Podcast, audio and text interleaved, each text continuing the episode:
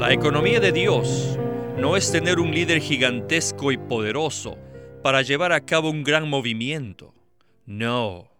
La economía de Dios es enviar a su Hijo para ser un pequeño corderito con su espíritu como una pequeña paloma.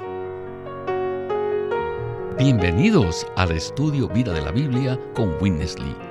Esperamos que este estudio vida los introduzca en un disfrute más profundo de las escrituras y de nuestro querido y precioso Señor Jesús. Visítenos en nuestra página de internet radiolsm.com y allí podrán escuchar gratuitamente todos los programas radiales del estudio vida. En el mensaje anterior vimos que la palabra viene como gracia y realidad para dar a conocer a Dios. Esta semana, Witness Lee continúa en el capítulo 1 de Juan, hablando de los versículos del 19 al 51, que es el mensaje de hoy titulado Jesús, el Cordero de Dios, con el Espíritu como la paloma, a fin de producir las piedras para el edificio de Dios. Con nosotros está Ley Bustillo. Bienvenido al programa, hermano Ley. Es un gran placer el poder estar con ustedes para compartir la palabra de Dios. Comencemos el mensaje. El tema principal de este mensaje es Cristo, el Cordero de Dios, with the Spirit as the dove, con el Espíritu como la paloma, to produce stones for God's building. para producir las piedras para el edificio de Dios. If I would ask you, what are Si nos preguntásemos cuáles son los puntos principales o las cosas principales en este título, deberíamos decir, número uno, que Jesús es el Cordero de Dios. Después, el segundo punto es la paloma. Y el tercer punto es la piedra, ¿verdad? Y el cuarto punto, ¿cuál es? El cuarto punto es la casa o la edificación de Dios. Así que aquí tienen al Cordero, más la paloma, más la piedra, y después tienen la edificación de la casa. ¿Y cuál es el último punto? El último punto es el Hijo del Hombre. Estos son los cinco puntos principales de esta porción de la Biblia. El Cordero es para la redención. La paloma es para la unción y el unir. La piedra es el material. La casa es la edificación y el hombre es la substancia. El elemento substancial de la edificación de Dios es el hombre. El hombre, primero, fue redimido. Fue redimido por el Cordero. Segundo, fue regenerado y transformado por la paloma. Así que así el hombre llega a ser la piedra. Y después, esta piedra es edificada por la paloma. Así que la paloma no es sólo para la regeneración, sino también para la transformación y para unir. Y al final tenemos la edificación. Ahora tenemos que elaborar en una sección muy larga del capítulo 1, que está compuesta de 33 versículos, desde el versículo 19 hasta el versículo 51. En esa sección vemos que allí la situación era muy triste. Toda la gente religiosa de aquel tiempo estaba buscando un gran líder. Ellos estaban buscando un líder gigante, un gran líder, tal como Mesías, Elías o el profeta. El contexto de esta porción de la Biblia es muy impresionante. Mientras aquellos religiosos estaban esperando a un líder gigante, y estaban comprobando con Juan el Bautista si él era el Mesías. Y él les decía, no. Entonces le preguntaron, ¿Elías? No. Entonces, ¿eres el profeta? Él le respondió, no, no, no. No, yo soy nadie. Yo soy nada. Entonces le preguntaron, ¿quién eres?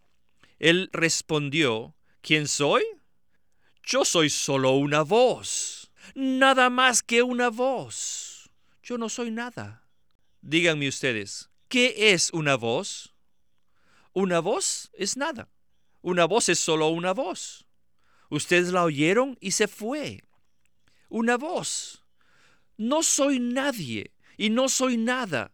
Yo no soy el Mesías, no soy Elías, ni tampoco soy el profeta. No soy nadie.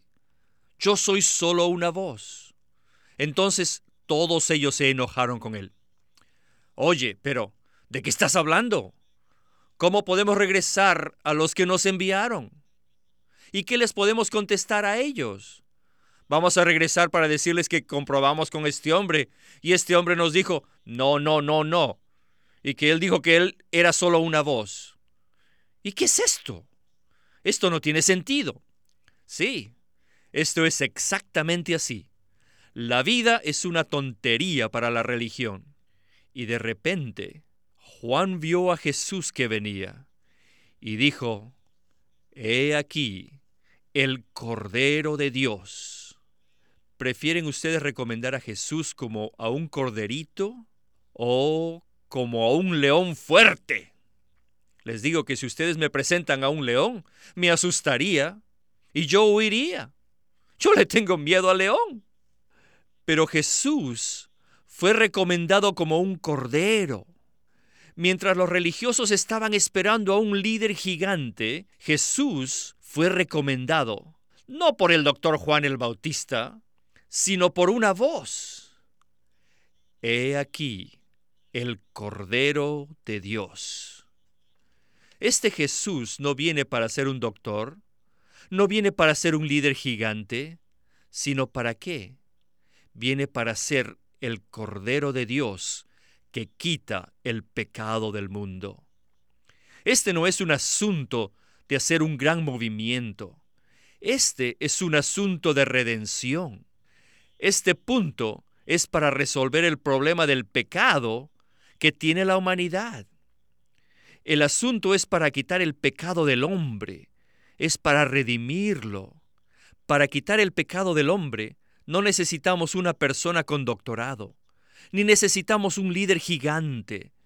Necesitamos un corderito que muera por nosotros, que derrame su sangre por nuestra redención. Repito que la situación de hoy es la misma que en aquel tiempo. La religión aún está esperando un líder gigante para tener un gran movimiento. Pero hoy, en la economía de Dios, Jesús no va a ser un tal líder. Hoy Jesús aún es el Cordero de Dios. Él todavía es el Cordero de Dios. Aún hoy día todos tenemos que decirle, Señor Jesús, para mí tú no eres un líder gigante, tú eres solo el Corderito de Dios que murió por mis pecados en la cruz. Gracias por tu muerte, Señor. Gracias por tu sangre, Señor. Oh, Señor, gracias por tu redención. A mí no me interesa un líder gigante. A mí solo me interesa este pequeño cordero que ha cumplido la redención por mí. ¿No es esto maravilloso? Estamos oyendo un mensaje de Witness Lee, quien está hablando del capítulo 1 del Evangelio de Juan. Hermano Ley, ¿podría compartir más acerca del significado de Cristo siendo el Cordero de Dios, quitando el pecado del hombre? Fue maravilloso cuando Juan el Bautista vio al Señor y dijo, He aquí el Cordero de Dios que quita el pecado del mundo. Esto fue algo tremendo porque cuando Juan el Bautista dijo esto, lo que estaba diciendo era que esta persona, este hombre, era la realidad del Cordero de la Pascua en Éxodo 12.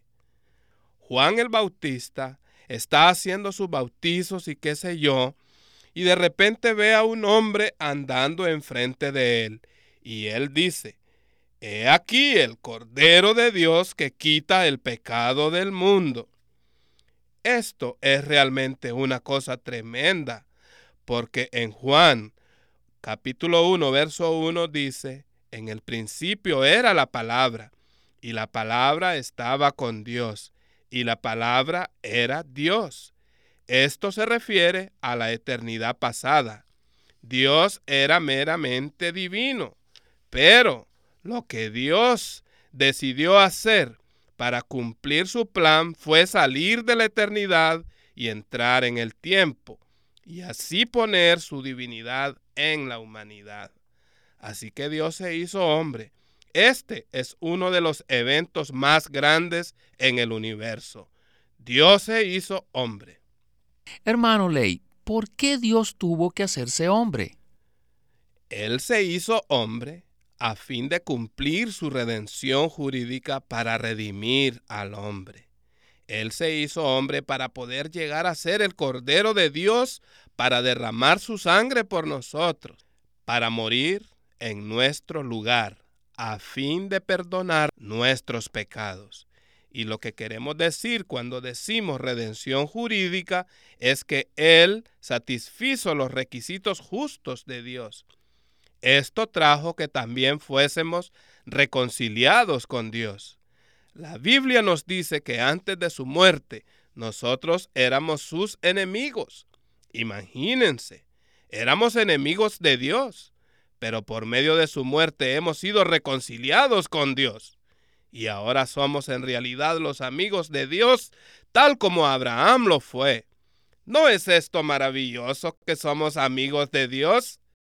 Este es el significado de que Cristo llegó a ser el Cordero de Dios para llevar a cabo una redención jurídica a fin de llevarnos de regreso a Dios de una manera completa. Gracias, Ley. Regresemos ahora al mensaje de Winnesley. It's so good, the voice recommended. Juan Bautista era el que recomendó al Señor, y él se llamó a sí mismo una voz. Pero escuchen, aquí la voz no recomendó al doctor Jesucristo, sino al pequeño Cordero de Dios. ¿Con qué? Con una paloma, con una pequeña paloma. No con un águila, sino con una pequeña paloma, una palomita. Ustedes saben que la paloma no es muy grande ni es muy fuerte. Les digo, este es el Espíritu Santo, un corderito con una palomita. El cordero es para la redención. ¿Y la paloma para qué es? Bueno, la paloma es para dar vida, es para regenerar, es para ungir. La paloma es para transformar, es para unir y es para la edificación. No es para dar poder. Tengo que decir esto y lo siento mucho, pero quiero declarar a todos los cristianos que la paloma no tiene poder, pero la paloma está llena de vida. La paloma está llena de intuición. Por ejemplo, la Biblia aprecia los ojos de la paloma. La parte más bonita y más hermosa de la paloma son sus dos ojos. En el cantar de los cantares, el Señor aprecia a los que lo aman por tener ojos como los de una paloma. La paloma no es un símbolo de poder. La paloma es un símbolo de vida. Tan bonita, tan encantadora. Es pequeña, sí, pero llena de vida. Si entramos en el capítulo 12 de Juan, el Señor Jesús se compara a sí mismo aún con algo más pequeño, incluso más pequeño que una paloma. Se compara con un grano de trigo. Sí, un grano de trigo. ¿Qué significa esto?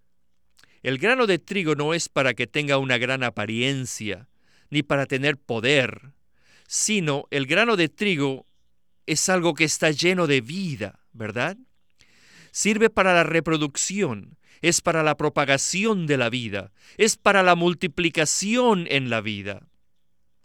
Les digo, este Evangelio de Juan no es un libro de poder, este libro es un libro de vida. El Cordero no es para dar poder, sino para dar redención. Si Jesús hubiese sido como un león, no creo que nadie lo hubiera podido poner en la cruz. Pero Él era solo un cordero, llevado por la gente al matadero. Y la Biblia lo dice así, ¿verdad? como un cordero fue llevado al matadero, para que lo maten a fin de cumplir la redención. Oh, qué gran diferencia hay entre la vida y la religión. La religión es para dar poder. La religión es para producir un movimiento. La religión es para tener un líder gigante que esté lleno de poder. Pero la vida necesita un pequeño cordero para redimir, para quitar todos los pecados. Y también con una paloma, sin poder, pero llena de vida, para impartir vida, para regenerar, para ungir, para transformar, para unir y para edificar. Y después, aleluya, Dios tendrá un betel, un vaso, una casa. Todos tenemos que ver y entender esto. Pero ahora creo que tenemos que gastar unos minutos para ser impresionados por el hecho de que tenemos que abandonar la religión. Esto es, no solo tenemos que abandonar la religión, sino también todos nuestros conceptos religiosos. Hasta el momento estoy preocupado que algunos de ustedes aún se aferran al concepto de que necesitamos el poder para llevar a cabo cierto movimiento. No, no, no. Esa no es la economía de Dios. La economía de Dios no es tener un líder gigante con poder para llevar a cabo un movimiento. No. La economía de Dios es enviar a su Hijo para ser un pequeño cordero, con su espíritu como la pequeña paloma para llevar a cabo la redención e impartir vida a otros, a fin de tener la multiplicación. Un grano producirá muchos granos, y los muchos granos serán mezclados en un pan, el cual es el cuerpo de Cristo, que es la iglesia. La economía de Dios no es ningún movimiento, ni es poder, ni es un líder gigante, sino el cordero con la paloma.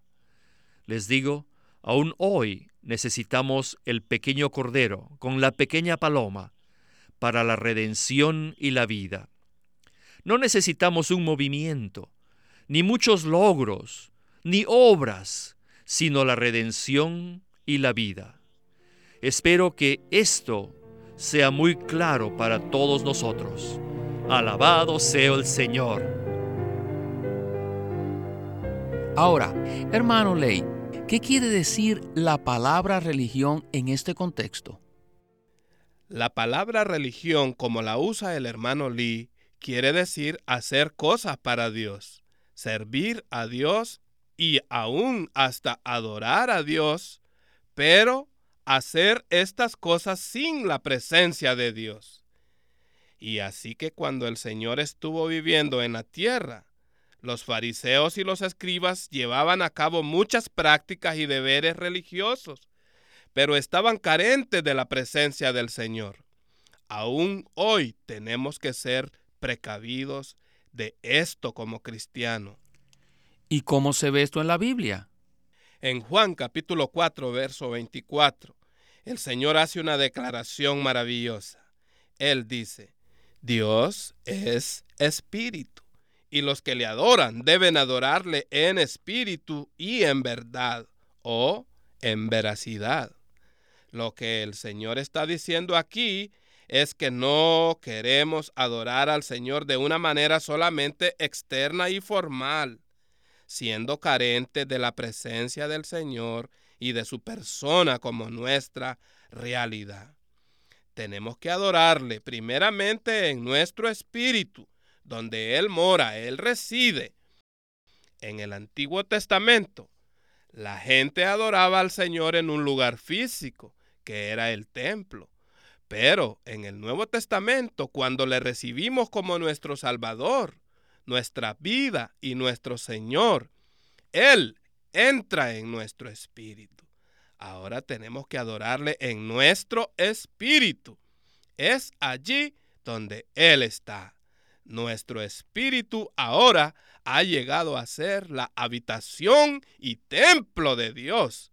Efesios capítulo 2, verso 22 nos dice que la habitación de Dios está en nuestro espíritu. Así que tenemos que adorarle en nuestro espíritu. Y no solamente en nuestro espíritu, sino también, como muchas traducciones dicen, en verdad. O puede traducírsele adorarle en espíritu y realidad.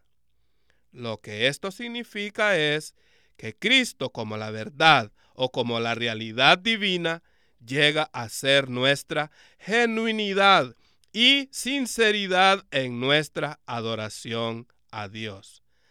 Así que lo que hagamos debe ser con Cristo como nuestra realidad, llegando a ser nuestra genuinidad y sinceridad para servir a Dios, vivir con Dios, movernos con Dios y adorar a Dios para su gloria y para su expresión en este universo. Esto nos salva de la religión que es vacía, muerta y sin Cristo. Así que necesitamos orar para que el Señor nos introduzca en la adoración que es en espíritu y en realidad y nos salve de la religión muerta, falsa y sin vida. Hermano, ¿qué indican las escrituras cuando muestran que la gente religiosa espera un gran líder? Bueno, lo que vemos es que con Juan el Bautista la gente andaba preguntando, ¿eres tú Elías? ¿O eres tú uno de los profetas? El hombre natural normalmente piensa que si Dios quiere hacer grandes cosas, o aún si el hombre quiere hacer algo, necesitamos un gran líder o necesitamos un gran movimiento religioso. Pero si usted busca en los evangelios y en el resto del Nuevo Testamento, esto no es la manera del Señor para cumplir el deseo de su corazón.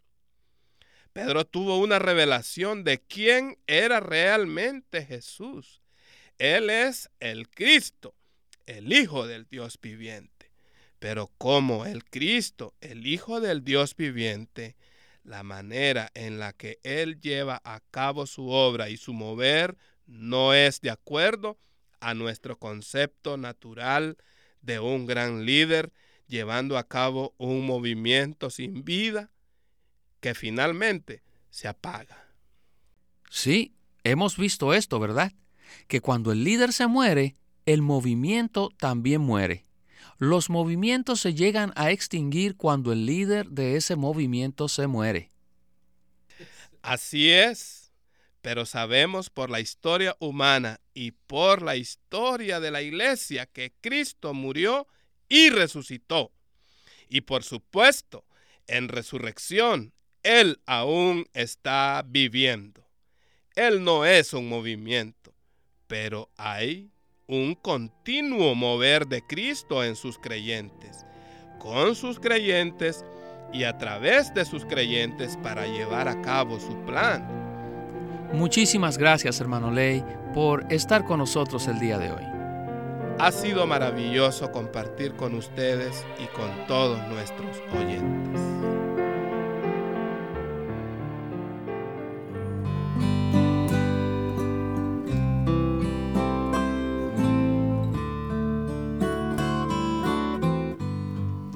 Los de Corazón Puro.